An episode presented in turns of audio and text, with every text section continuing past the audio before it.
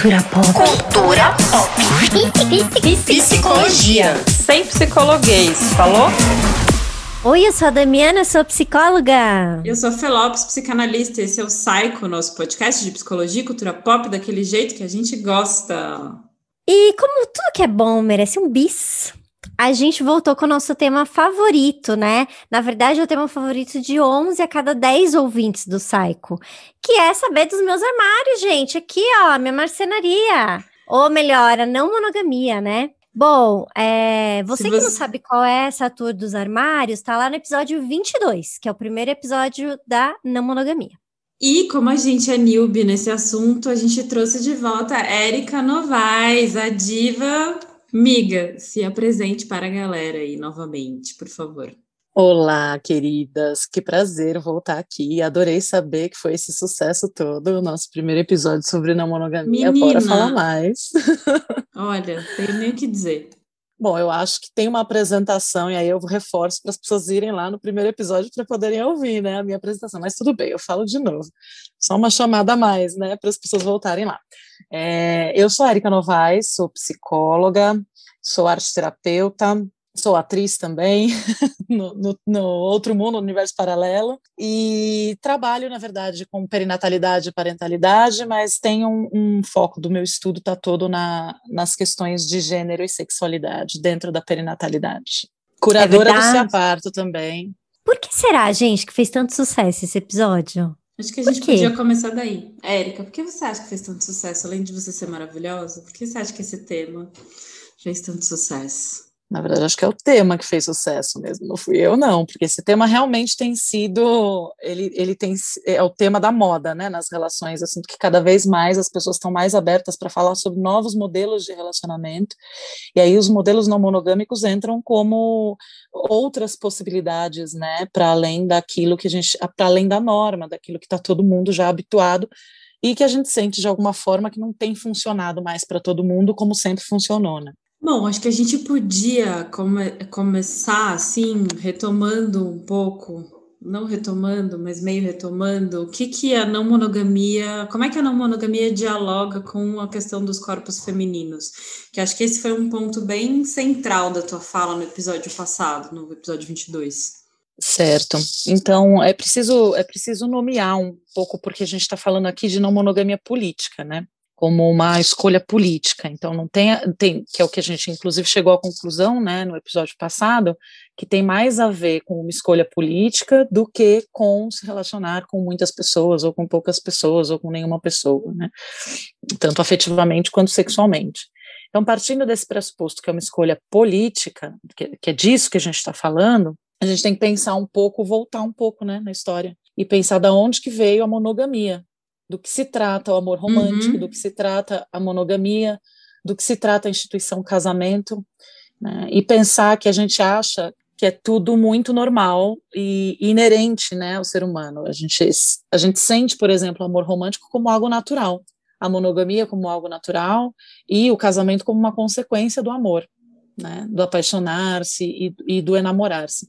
No entanto, quando a gente faz uma avaliação sócio-histórica, a gente percebe que o casamento, como a gente conhece hoje, essa instituição que a gente conhece hoje como casamento, ela vem da Idade Média. E ela tem tudo a ver com posse e com bens materiais e nada a ver com amor. Né? Pensando que os casamentos nessa época, na Idade Média, eu vou fazer um, o resumo do resumo do resumo do resumo, assim, né, para a gente poder avançar.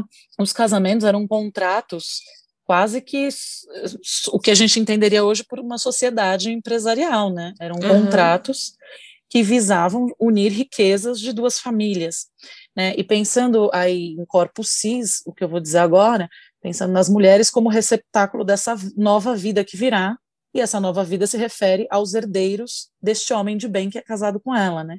Então, quando você controla o corpo feminino e controla a reprodução, sobretudo, você controla a herança, né? Que é então, é aquela uma mulher... história de que o matrimônio nasce por conta do patrimônio. Então, você só precisa fazer esses acordos é, de matrimônio porque, porque as famílias querem ali manter a grana é, na, naquela, naquela linhagem, né? Na, com aquelas pessoas. Exatamente. Tá dado já, né? Acho que a gente responde essa pergunta. Quando você controla o, o corpo da mulher, você controla a reprodução, você controla os seus próprios bens, porque uma mulher livre que transa com muitos homens hum, e tem vários filhos de vários homens, ou seja, é, se esses filhos forem da mãe, de fato, como a gente acha que é, né? Porque a mulher ela ela está no ambiente doméstico, a gente acha que os filhos são da mãe porque somos uhum, nós que cuidamos. Uhum. Mas na verdade não é isso. O filho ele não é da mãe. O filho hoje ele ainda é do pai. Se o filho fosse da mãe, como era antigamente, né? Em muitas sociedades, você não tem controle sobre os bens, porque bem, você tem controle sobre os bens dessa mulher, sobre os bens do homem. Como é que você vai saber quem é o pai daquela criança? Como é que você controla essa reprodução e como é que você então deixa herdeiros e repassa os seus bens, né? Então, pensando aqui numa sociedade patriarcal, é necessário que tenha algum controle do corpo dessa mulher e algum controle de que esse bebê é uma garantia, o casamento é uma garantia, na verdade, né? E aí é o casamento somado à monogamia, porque a monogamia é que traz essa perspectiva de que aquela mulher é casada com aquele homem, ela só pode transar com aquele homem, porque aí isso garante para aquele homem que estes bebês são filhos dele. E aí eu lembro de na faculdade, eu não sei, algum algum desses famosões assim, talvez Freud, não sei. É, eu lembro que uma professora contou que é, ele tinha essa teoria que como a gente nunca vai ter certeza que aquele filho é realmente daquele pai, tem um acordo social que fica intrínseco ali na, quando as pessoas recebem essa criança, que, que a, a, maioria das pessoas faz assim, nossa, é a cara do pai, nossa, igualzinho a você. Por quê? Porque no final do dia, por mais que a gente tenha o um acordo do casamento, do matrimônio, da monogamia, do, dos contratos, aquele filho é daquela mulher, biologicamente, mas aquele homem ninguém nunca vai saber, né? É, e aí é interessante porque ela, essa professora trouxe essa, essa fala dos familiares quando chega o bebezinho, que todo mundo fala que é muito a cara do pai, assim, que é, que é um pouco de, de, dessa tradição de, de colocar o homem nesse lugar, assim, olha, pode ficar tranquilo que tu tá tudo certo, esse daqui é seu, né? É, porque por mais contratos que se façam, tem algo que escapa, né, por entre os dedos. Eu sinto que os contratos monogâmicos, os contratos de casamento, os contratos relacionais, de um modo geral, eles são meio criança, quando vai, pega, quer fazer o castelo de areia lá no fundo da praia, lá longe do mar, e ela não tem baldinho, então ela vai catar água com a mão e vem trazendo aquilo, chega, chega uma gota, né. Então tem algo que vai se esvaindo, assim, nesses contratos, sempre, sempre, sempre, né. É claro que é possível, como a gente falou na no episódio passado, é claro que é possível que, que um casal seja monogâmico, né? Mas é, é, importante que esse casal, mesmo numa escolha monogâmica, possa compreender que dentro dessa relação existem dimensões que são estruturais, que são socioculturais e históricas, que falam de poder, né? Do poder masculino sobre o feminino, do poder do homem sobre o corpo da mulher. E aí, aí de novo, né? Apontando que a gente está falando dos corpos cis aqui. Ah, mas aí numa relação não monogâmica, necessariamente eu rompi essa questão com o poder? Não necessariamente, porque não é porque você diz, ah, então vamos ser não monogâmicos. Você é casada, você tem lá seu companheiro, vocês são monogâmicos, aí vocês se deparam com todos esses estudos e aí vocês falam, não, realmente queremos ser não monogâmicos, a monogamia para a gente não está fazendo sentido politicamente, né? Vamos lá para a não monogamia. Vocês vivem ainda numa sociedade, numa cultura que em que o patriarcado está dado e, portanto, controle sobre a mulher está dado, né? Então, não é à toa que, por exemplo, na clínica eu recebo casais não monogâmicos e que as discussões, por exemplo, sobre o trabalho doméstico são exatamente as mesmas. Né? Então, se não por um lado, por outro, é preciso vigiar o tempo inteiro sobre esse controle, né? Se o objetivo de um casal ou de uma mulher é justamente se libertar, pensando em se libertar o máximo que for possível, porque a sociedade ela não está mudada, né? Eu penso que é um esquema de vigilância mesmo sobre si mesmo e sobre o outro, né? De não cair nesses buracos. Esses buracos eles são nossos e eles estão aqui com a gente.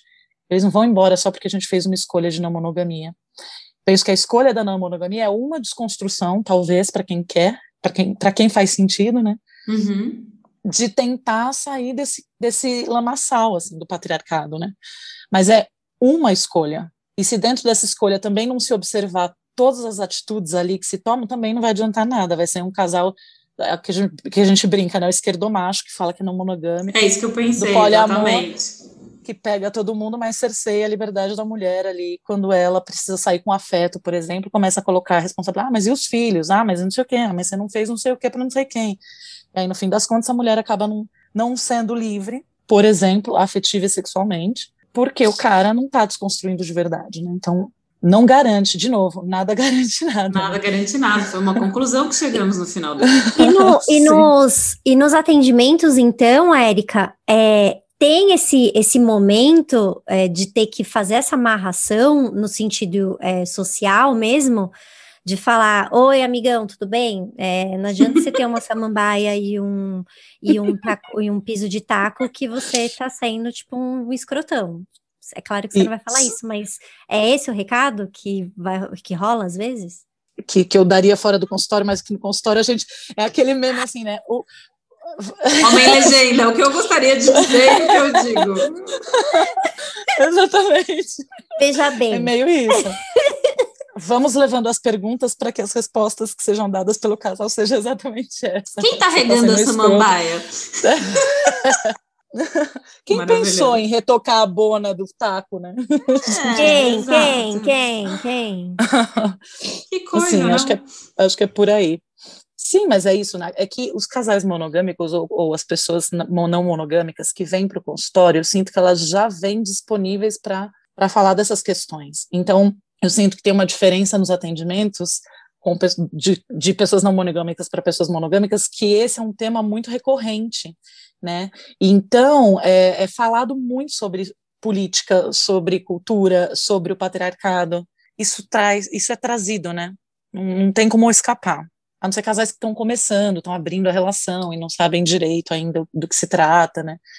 Então, a, as questões acabam sendo mais de ordem subjetiva, de ordem individual como nas pessoas monogâmicas, né, que trazem mais, nem todas, obviamente, a gente está fazendo aqui generalizações até meio absurdas, mas tentando fazer uma generalização absurda, é justamente isso, né, eu sinto que as pessoas, os casais não monogâmicos, as pessoas não monogâmicas, elas trazem muito essa questão é, política e querem debater muito questões políticas e culturais. Eu quero voltar nesse negócio, porque acho que a gente fala da não monogamia política, é, e acho que vale a gente dizer o que, que é isso, sabe? Porque não monogamia política é votar no partido X ou no Y. O que, que é não monogamia? O que quer dizer quando a gente fala não monogamia política? Assim, então vamos lá, não monogamia política, eu penso que primeiro de tudo, voltando naquele outro episódio que a gente gravou, é entender que tudo é político, que o nosso corpo é político, a nossa sexualidade é política, que as nossas escolhas e não escolhas é, tudo se trata de política, né? E partindo dessa perspectiva de que tudo se trata de política, a gente pensa que a sexualidade, as relações que a gente vive também, né? As relações sexuais, as relações afetivas também. Portanto, é, a não monogamia política é uma escolha consciente, porque eu sinto que quando é inconsciente não é política, né? Porque ah, não tem como você pensar política, de fato fazer uma escolha sem estar com, quer dizer, a gente faz escolhas o tempo inteiro inconscientes, né? Mas ah, eu gosto de pensar, voltando um pouquinho, que a escolha ela precisa de uma, um certo nível de consciência sobre as coisas. Senão você está tá sendo levado, né? Você está escolhendo de fato. Então, partindo desse pressuposto, eu sinto que a, a não monogamia política é uma escolha por uma vivência da sexualidade, da própria sexualidade e da, da própria afetividade de uma maneira mais libertária, né? Em que você não determina o outro e o outro não te determina. Fico com várias perguntas. Mas vamos começar pela primeira, que é quando a gente está pensando que é de uma maneira mais libertária e que tem a ver com escolha política e tal, você acha que isso necessariamente passa por um questionamento sobre heteronormatividade? Acredito que sim. E aí, voltar um pouquinho na minha resposta anterior para falar de autonomia. Na verdade, a gente fala de liberdade, mas pensando. Falei libertária pensando em autônoma, né? Voltando agora, né, trazendo para essa sua última pergunta, sinto que é, é, é, as duas coisas estão muito ligadas. Né? Você pensar em cis heteronormatividade, porque eu acho que tem que pôr o cis aí na frente, né? Porque é isso, todas as referências que a gente tem de vida são cis heteronormativas, né? E quando você desconstrói que você é autônomo sobre os teus afetos, sobre a tua sexualidade, é provável, é, é mais possível né, que você comece a rever outras questões que têm a ver com a sua afetividade, a sua sexualidade. Então, sim. É, eu fico pensando que as pessoas que vieram mandando mensagem, né, me sacaneando, muita gente me sacaneou, Érica. Muito, tá? virou, virou um meme. virou um meme. Por causa do armário. Ai, eu. Ai, Dami! A ah, Damiana falando dos armários. Falando seus É, senti tua angústia falando dos seus armários e tudo mais, e não sei o quê. E aí eu fico pensando que deve ser muito difícil mesmo chegar nesse lugar da autonomia é, completamente libertária, porque a gente faz muitos acordos, né? Não só com a pessoa que está com a gente, mas com, sei lá, eu tenho uma vizinha aqui, Dona Leda. Eu fico pensando, é, como é que faz isso, né? Como é, como é, que, como é que as pessoas entendem assim, é, é, é, essa, esse tipo de coisa? Como é que a gente se coloca nas relações desse tipo de coisa? Por isso que é, eu acho que é cada vez mais as pessoas estão interessadas em ouvir sobre isso. Por quê? Porque eu não acredito mesmo que a monogamia seja algo natural, eu acredito que é uma construção social, e aí cada vez mais as pessoas querem acessar essa outra forma de estar nas relações. É, mas, ao mesmo tempo, a gente está nas nossas caixinhas, né? Que aí vai ter a avó, o sogro, a vizinha, a amiga. É, quando você atende uma família, por exemplo, você traz todo mundo para o consultório? Como é que você faz esse jogo assim relacional? Como é que como é que tem? Como é que chega nesses outros âmbitos que perpassam o casal, que ampliam, que vão além do casal assim? Muito ótima, assim, muito maravilhosa a tua fala, porque as, os casais não monogâmicos ainda hoje vivem um grande segredo, né? Justamente porque a gente vive nessa sociedade que é, que, que não preciso nem ficar falando o que, que, o que, que é a nossa sociedade que a gente vive nela, a gente sabe como é. E então o que eu sinto é que existe ainda um grande segredo. Então, por exemplo, casais com filhos que é, não contam para os pais porque são a única rede de apoio deles e a hora que eles souberem, que esses avós souberem, talvez eles deixem de ser rede de apoio, porque vão ficar pensando que todas as vezes que esse casal falar, ah, você pode ficar com fulaninha, com a ciclaninha, eles vão para putaria, sabe assim? Então, não vão mais poder contar nem para um momento de trabalho. Que o diga para o momento de sair, tomar cerveja, ir para um cinema, ou mesmo de sim sair com outros afetos, né?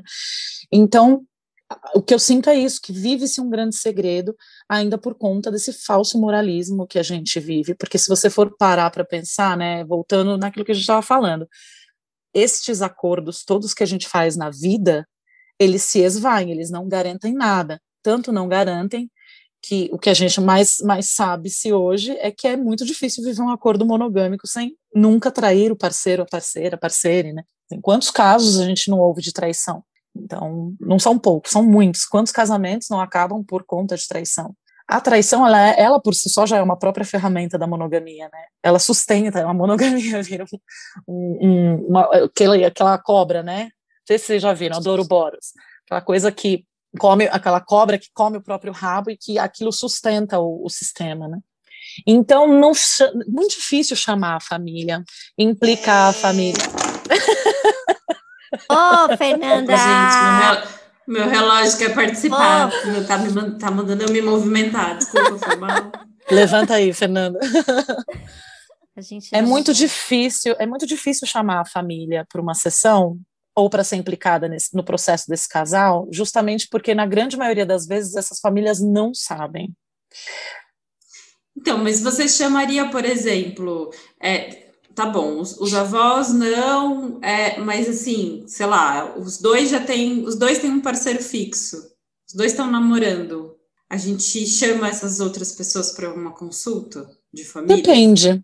É, é família? Então, exatamente, precisa família? ver se eles. Eu acho que essa é a pergunta, é, né? Eu acho que não é a gente que tem que entender como família, são eles. Maravilhoso. Então, se eles entendem como família, se esse casal que está ali entende como que esses afetos são família, e eles sentem essa necessidade de que essas pessoas sejam incluídas no processo, sim. Se não, não. E que é tão louco, né? Porque eu fico pensando, é, eu atendo paciente que é madrasta, por exemplo. E às vezes no atendimento da criança não se inclui a madrasta, que é um absurdo. Eu fico pensando nesses atendimentos familiares de relações não monogâmicas, o quanto que precisa, quando é uma criança, por exemplo, assim, quando a gente está atendendo a criança, se ela tem, eh, vive, se ela vive com todo mundo, é, todo mundo tem tá na roda, né? Eu fico pensando nisso. Eu não atendo criança, né? Mas eu fico pensando que faz parte do, do, do jogo relacional ali sistêmico, né? Exatamente. Depende, assim, vai depender do, sei lá, quanto tempo essa criança tá nessa outra casa que tem a madrasta. Por, por, por, princípio, não é alguém que eu chama. Eu nunca tenho quem eu chamaria, assim, sabe? É meio isso. Quem é o casal? Que... Não tenho. Eu vou chamar, porque por... a minha, sei lá, a minha maior dificuldade nem é a madrasta, é conseguir que a babá possa vir numa sessão, porque às vezes a babá é a pessoa mais importante com quem eu tenho que falar. Essa é a minha principal dificuldade, pensando nas crianças. Que é isso, no fim, você está sempre pesando quem é que compõe a vidinha daquele sujeito ali, né? Mas é por, é por isso mesmo, porque quem decide Sim. quem tá lá é o, a pessoa que tá. Quem tá manejando o caso, né? Mas, eu, mas eu, eu, eu, sinto que aquilo que a Dami falou tem uma dimensão que é muito importante, que tem a ver com a nossa discussão aqui hoje, que, é, que eu sinto que é o que ela tá falando é dessa energia de que família é pai, mãe e criança. É, né? E que a gente, é muitas vezes, amplo. justamente por essa visão Total. cis heteronormativa e romântica e patriarcal, e, e, aí a gente vai pondo muitas outras coisas nessa sacolinha, né? é, é, justamente por essa visão que a gente desconsidera a existência de outras pessoas que são importantes no é. desenvolvimento dessa criança. Total. Então, Total. acho que tem... Pensando, se eu fosse... É, quando eu era criança, se eu fosse para terapia, cara, as pessoas iam ter que falar com a minha avó, porque eu ficava muito tempo com a minha avó, além dos meus pais, assim. Então, é, isso na minha infância, assim. E aí, eu, por isso que eu tô trazendo babá, porque eu, eu ouço isso, assim. E a mesma coisa em relacionamentos abertos, que a criança convive com outras pessoas que não só o pai e a mãe e que isso vai, faz diferença no, no, no, no, sistema, assim, sistemicamente ali, né? No, não, mas aí você está pensando numa abordagem sistêmica de atendimento de criança, né? E aí cada abordagem vai pensar o que vai fazer, né? É. Eu não sei, é... eu não sei. é, então, eu fico na dúvida isso, porque, na verdade, mesmo não pensando numa abordagem sistêmica, é isso. Se tem uma pessoa, por exemplo, num relacionamento não monogâmico, vamos colocar aqui hipoteticamente, tem um casal, e aí esse casal, é, um deles tem um afeto que é muito presente na vida dessa criança. Esse afeto, ele vai ter que estar, tá, talvez, talvez, se for é uma isso. demanda, mas eu acho que é sempre no talvez, né? A gente está aqui devaneando é, sobre eu isso. acho que é isso. A gente, a gente tem uma tendência a criar protocolos para tudo, seja para como vamos nos relacionar ou como vamos atender. Né? Porque no fim das contas é isso, eu não sei quem eu vou atender. Quando, quando uma, uma, uma família me procura para atender uma criança, eu não dou de, de fato e de direito que eu vou atender aquela criança. Pode ser que eu nem veja aquela criança. Pode ser que eu vá escutar só a família, pode ser que nessa escuta eu entenda que eu preciso escutar mais alguém. Mas é isso, assim, não tem, não tem um protocolo a priori. Eu sou mais não monogâmica como terapeuta, talvez.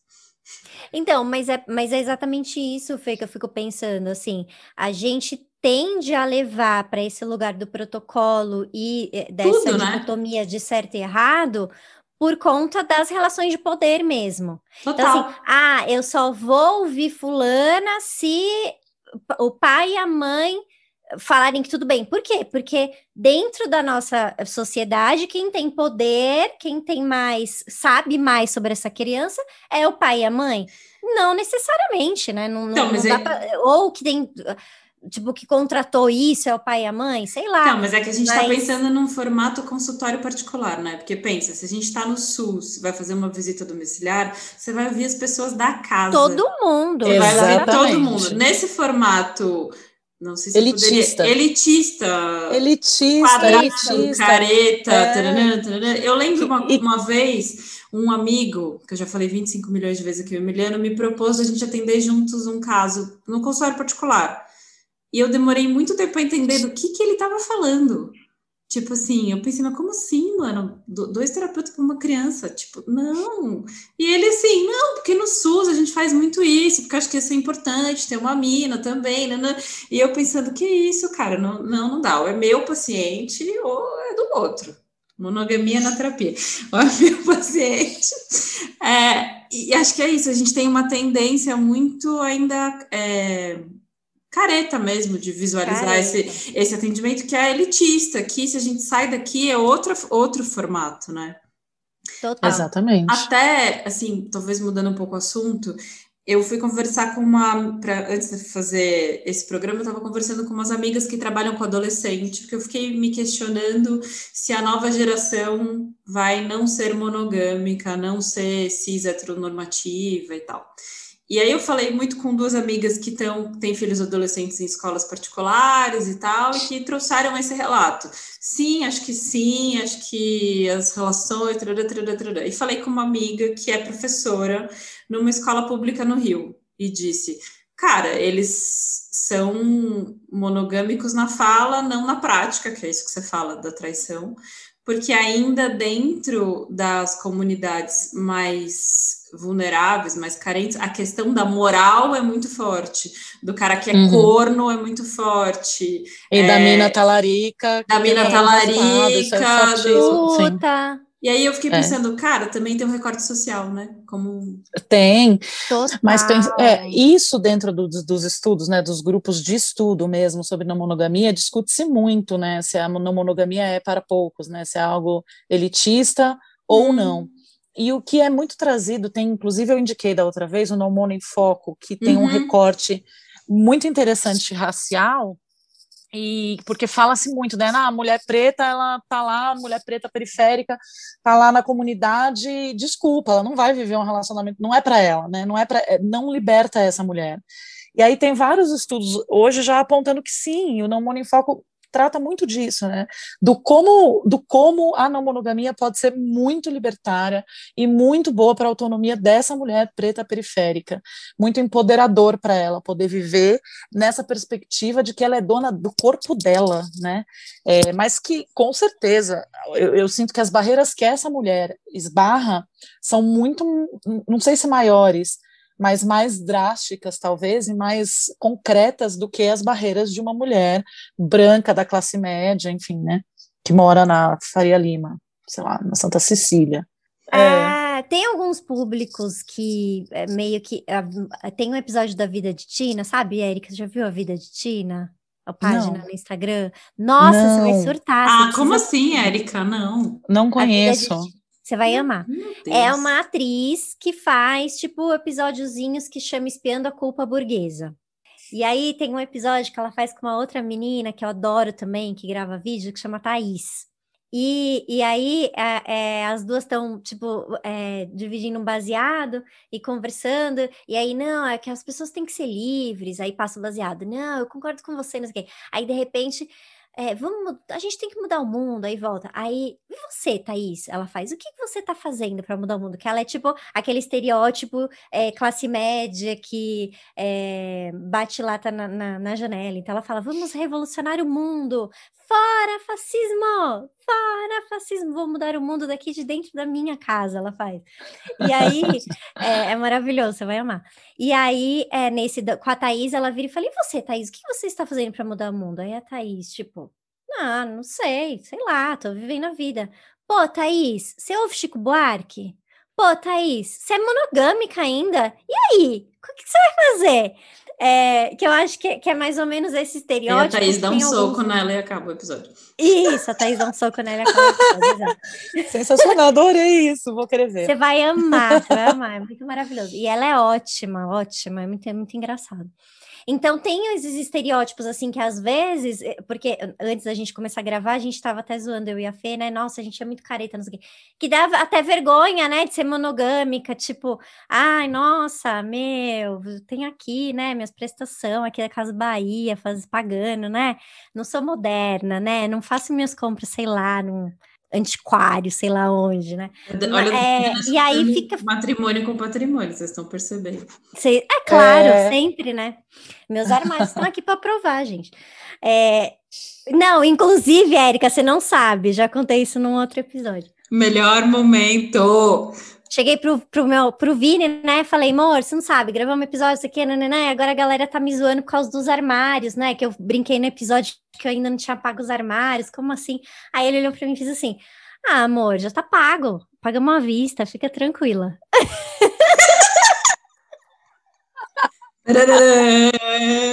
Ih, chamou na Xinx, agora eu quero chamou ver. Chamou na Xinx, cara, chamou na Xinx, chamou na Xinx. Não Bom, é uma Mas o que, que eu queria te dizer com, dizer com isso? Que eu acho que às vezes é, a gente, em alguns bairros, a gente se sente é, fora, mal por ser monogâmico, e aí em outros lugares a gente se sente mal por ter relação aberta. É, é muito louco isso, né? O quanto que é tudo uma grande construção social mesmo, né? Que aí você se encaixa ou não, e aí o quanto que é seu mesmo, o quanto que aquilo é um desejo seu. Nossa, mas você sabe que eu, eu fiquei te ouvindo, eu fiquei viajando numa coisa aqui, né? Ouvindo a tal da vida de Tina, que eu não conheço, vou Nossa, conhecer. muito bom.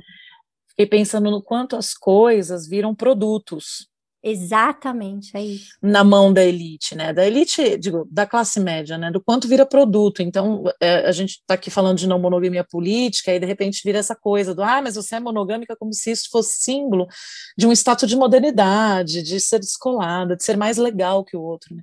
Como se se tratasse disso. Então, é isso, acho que eu fiquei viajando nisso agora, não precisa nem nomear. Mas eu sinto que as coisas vão virando produto, O- né? O capitalismo coopta todas as pautas. é Isso, impressionante isso, como é. tudo vira pauta, né? E que aí perde o sentido que é o que você abriu o episódio falando da não monogamia como uma questão política, que vai ter a Eu- ver com a autonomia dos corpos, né? É. A gente vai cooptando todas as pautas. Se você pensar, o racismo é uma pauta que ficou que o capitalismo tenta cooptar o tempo inteiro. É, a gente pode pensar até as questões da cis heteronormatividade. Uhum. E como é difícil a gente conseguir olhar para isso e fazer essa reflexão, né? Assim, sobre é, isso, de não virar um produto, Sim. não virar um, um status, né? Então eu sou mais legal para eu ser. Eu vou precisar dessas X, insígnias aqui que o capitalismo vende para mim. Daqui a pouco vai ter curso como ser não monogâmico. Já É, tem. Vai ter o. Já tem, já, tá tem já brincando. tem. É, rompe total com a ideia de que é um lance autônomo, porque o que eu fico pensando quando você fala do lance dos acordos, que a ideia é que tem uma questão, né, que você vai lidar com seu corpo com liberdade, com autonomia, tarará, tarará. Eu também, eu também preciso ter autonomia de como eu vou construir a minha não monogamia na minha vida. Porque senão Claro. eu, vou- eu voltei para a Bíblia, brother, de, da regra lá, dos dez mandamentos da não monogamia. Então aí eu não, sei lá, o, o- a estrutura não mudou se eu não vou questionar esse tipo de coisa. Isso é um pensamento que eu tenho tido, assim, de tudo que aparece para mim no consultório, que é nesse aspecto, que aí é tudo by the book ali. Então, se a regra é essa, tem que ser desse jeito, se não é desse jeito, não estou sendo não monogâmico. Mano, É. mas o propósito não era ser autônomo, porra, eu criar o meu esquema, não sei o quê. Então, por que, que eu vou ficar seguindo esse bagulho aqui? Gente, É, eu acho que tô eu, eu chocada. acho importante pontuar que tem cursos interessantes, porque esse- tem, esses interessantes eles visam muito mais estudar política Sim, do que não monogamia, né? E aí estudando política você vai se entendendo com as questões que são é, da, da monogamia e do patriarcado e se havendo com elas. Então existem esses cursos, mas sim, ah, como em todo lugar para todas as coisas existem cursos bizarros para tudo, né? Gente, Mas, no, é- no negócio do luto, tem gente que tem, tem, tem gente vendendo coach do luto.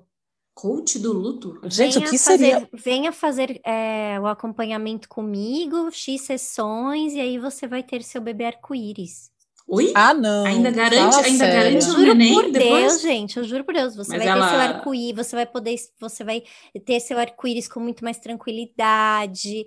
é, venha comigo que você vai superar tudo isso. Gente, é um negócio muito, muito, muito doentio, assim. Meu, Não sei, eu- tô, eu- tô E pasma. assim, a gente, porque a gente É. tem um, um coletivo de luto perinatal, né, que chama Humaniza- Humanização do Luto do Brasil. Então, gente que trabalha com luto perinatal no Brasil inteiro. E aí a gente acha, vai lá para tentar, como é que fala quando vai, não é bloquear a pessoa, é o quê? É falar pro Instagram que aquilo não tá certo. Como que chama? Eu esqueci É, o nome. denunciar. Denunciar.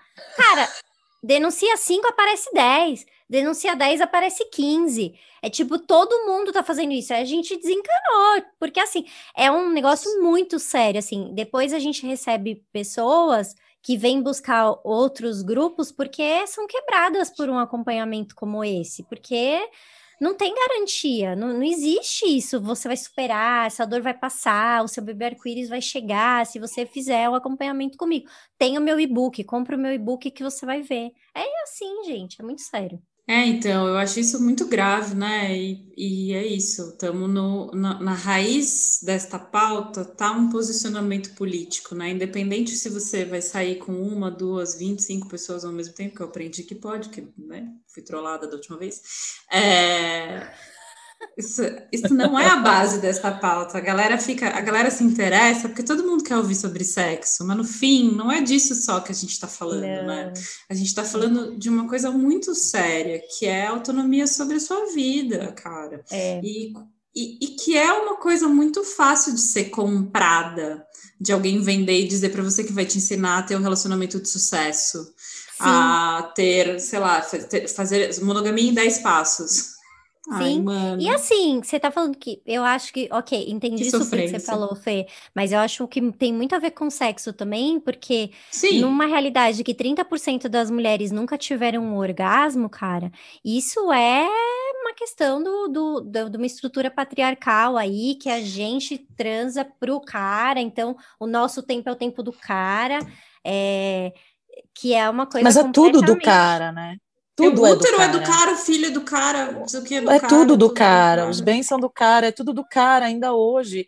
Por mais que hoje a gente entenda que as mulheres, elas é, podem transferir herança, é, algumas leis mudam, né? Mas é, no fim das contas, culturalmente, as coisas continuam sendo do cara e o nosso corpo uhum. continua sendo do cara, né? Então eu penso que o importante de tudo isso que a gente está falando não é realmente o sexo, no sentido de quantidade de parceiros, isso, que é, é isso que a Fê está falando mas, é. sim, o, mas sim o sexo enquanto ferramenta de poder do patriarcado, né? Pensar que tudo pode ser uma ferramenta de, de poder do patriarcado. E a monogamia é uma delas.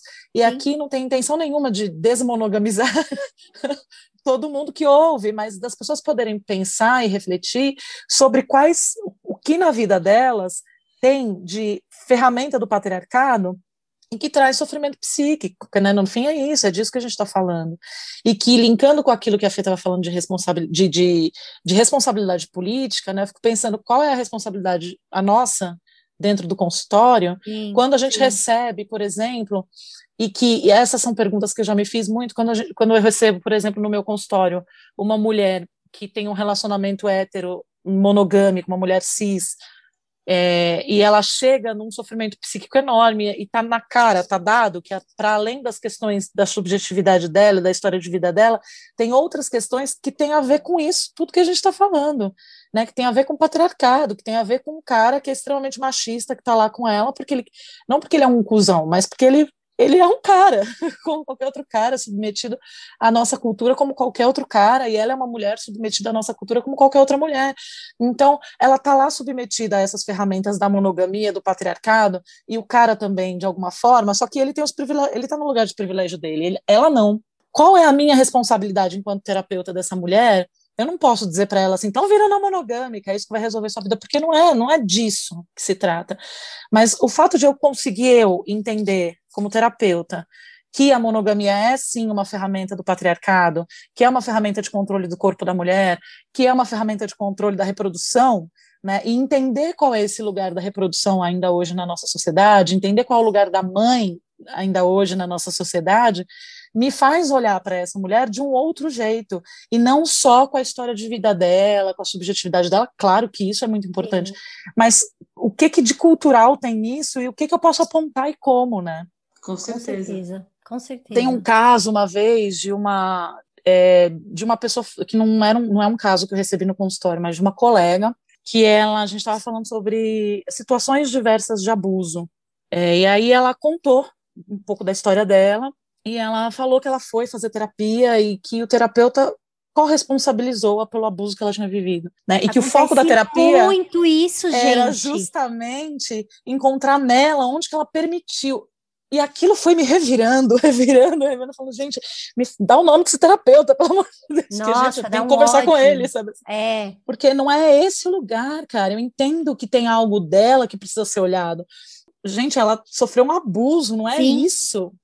Na verdade, eu nem consigo mais pensar isso, sabe? Porque para mim esse é um debate muito parecido com como é que entram as questões raciais na clínica. É você você esquecer que existe mundo, assim, sabe? Sim. Que essas pessoas estão inseridas numa vida, que eu cuido só da subjetividade. E, tipo, não, não cuido só da não. subjetividade.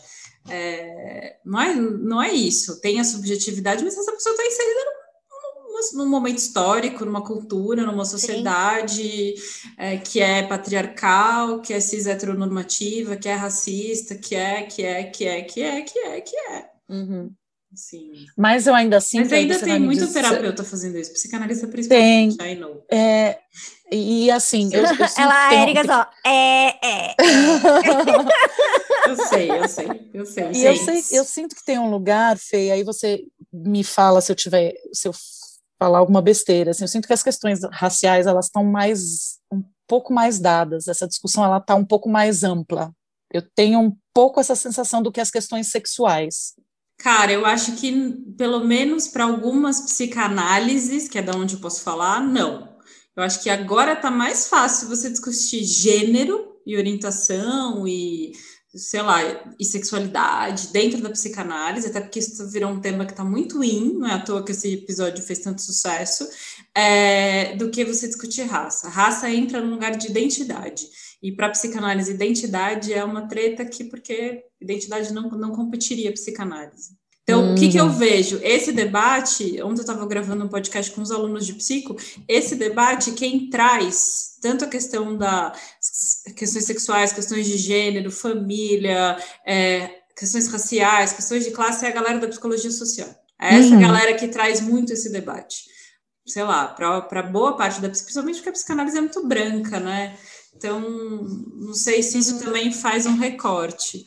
Mas, enfim, eu acho que são dois temas que a gente ainda está muito, né? Quanto tempo a gente ficou é, falando sobre sexualidade como doença, como CID, como, né? Então, a gente está muito lá atrás, né? Sim, e eu penso que nessa discussão toda de não monogamia, né, envolvendo a parentalidade, então, é, tem, tem uma, uma coisa que eu acho muito engraçada, porque Tô todo mundo falando realmente, está muito em falar sobre gênero e sexualidade, né?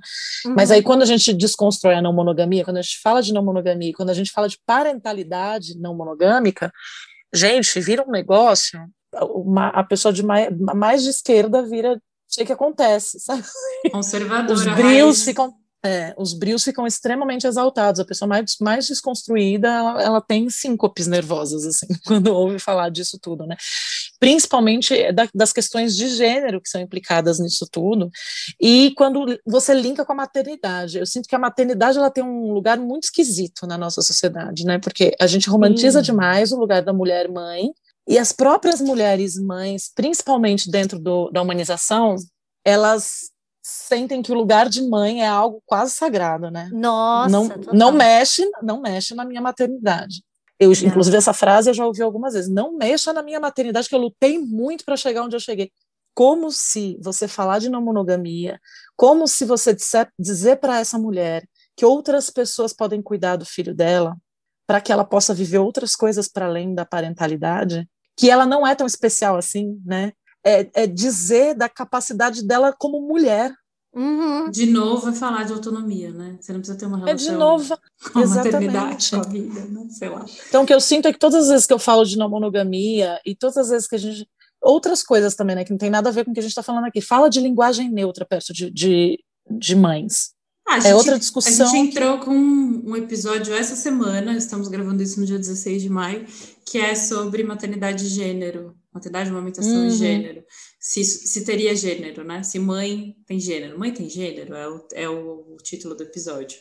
Que é, ah, nesse, ah, que é, é, essa conversa, assim, né? Eu acho que esse pode ser um não monogamia episódio spoiler do episódio 3, que é pensar essa questão da, da, da parentalidade. Sabe por quê? Eu estava aqui lembrando de uma coisa que uma super amiga minha falou uma vez para mim, faz muito tempo esse debate de não monogamia, pelo menos no meu universo, ele era zero, sei lá, faz uns 15 anos, nem lembro. Que quando ela engravidou, ela sentiu que ela tinha. Ela já era casada, num casamento, caretão, quando ela engravidou, aí ela sentiu que ela tinha deixado de ser solteira. Uhum. Aí acabou fazer festinha, foi sair para tomar umas com as amigas. Aí mudou. Aí tem uma coisa que é do um, há algo que vai aí- algo que, que cerceia ainda mais esse controle desse corpo, desse corpo e desse desejo, né? Vira E aí família passa muito tradicional brasileira, entendeu? Quando tá grávida, vira família, ma- Maria, que tá carregando o nenê. Aí o bagulho fica É. muito mais co- Fica complexo. muito louco. Agora, Exatamente. Boa mãe, Isso né? Mas esse lugar, eu- mas aí é que tá, tem um, tem um fetiche, eu sinto, nesse lugar de Maria, né? De, desse Tem, arquétipo da, da Virgem. Maria, da mãe.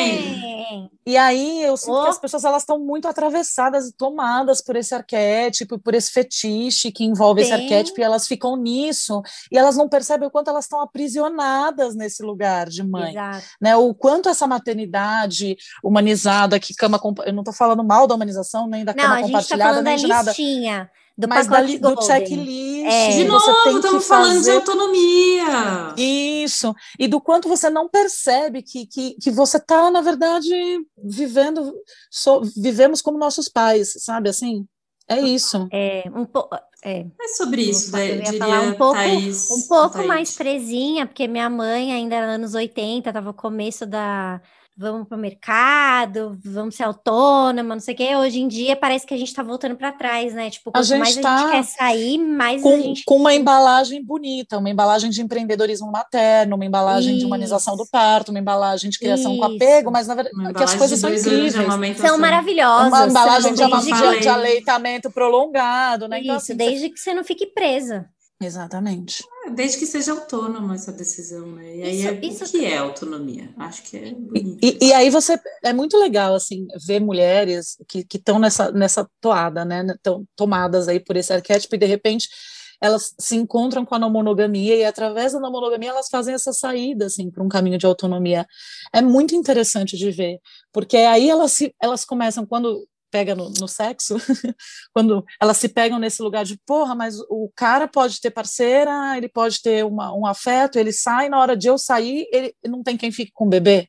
Uhum. Entendeu? Quando ela aí, aí a coisa começa a apertar. E aí ela começa a se dar conta do aprisionamento em que ela está. Aham. Quando você fala de não monogamia também, vira o povo fica muito louco, falando, imagina que outra pessoa vai criar o meu filho. A gente fala tanto de rede de apoio. Pois é. Mas a rede de apoio, desde que a rede de apoio não transa com seu marido, né? Ai, Desde que a rede de fazer um sobre apoio- isso, eu acho, gente. Desde que a rede de apoio, mais que isso, não seja alguém de quem seu, que seu marido ame.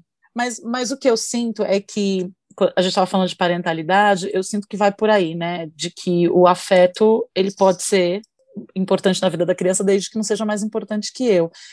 E aí eu entendo que tem, eu entendo mesmo que tem uma outra questão que é, cara, eu só se, se fudi, gestei quando se gesta, amamentei, me ferrei lá três anos sem dormir, com a amamentação prolongada, com a cama compartilhada, com o checklist todo, para vir outra pessoa ser mais importante que eu, dá uma raiva. Eu entendo que sim, e é legítimo isso, né? Uhum. Mas entender que você não precisava ter feito tudo isso sozinha também.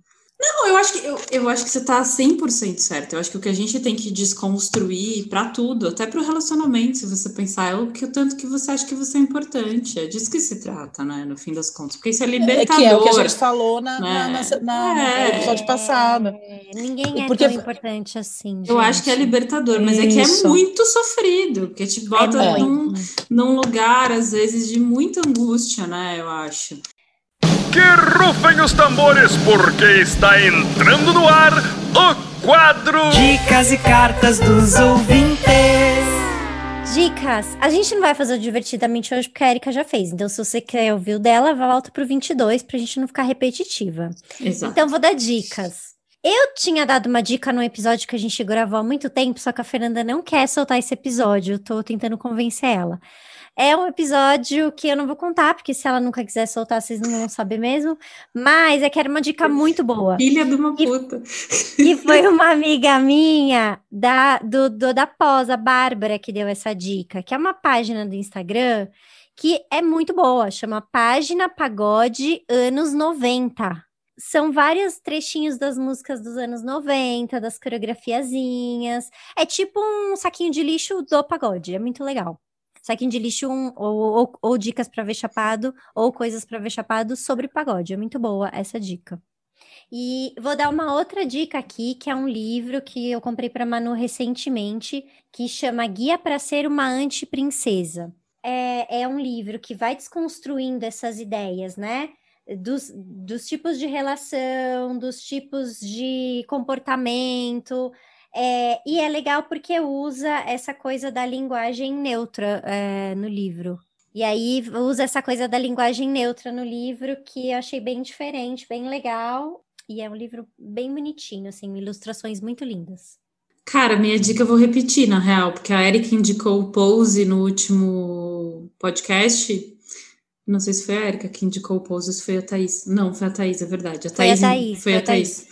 É, e eu comecei a assistir, estou achando muito incrível para discutir questões de cis, heteronormatividade, racismo e tudo mais. Então, essa é a minha dica do dia. Então, eu quero dar dica para quem quiser começar a ler sobre não monogamia. Maravilhoso. Acho que uma leitura muito fácil é qualquer livro da Regina Navarro Lins e começar a ler sobre constituição de família, né? Como é que se deu, principalmente Engel, Engels, Marx, tem muito ali que pode ser tirado sem querer discutir se é de esquerda, se é de direita, se é socialista, blá, blá, blá, fugindo disso tudo, mas muito para entender como se deu a propriedade privada, como se deu a família, como se deu o matrimônio. Acho que são livros interessantes, são autores interessantes para poder começar a entrar em contato com essa realidade. É isso, galera. Super obrigada. Foi maravilhoso. Vai ter outro ainda, Vai ter outro. Não, Érica, você não vai, você não, não foge mais, você vai.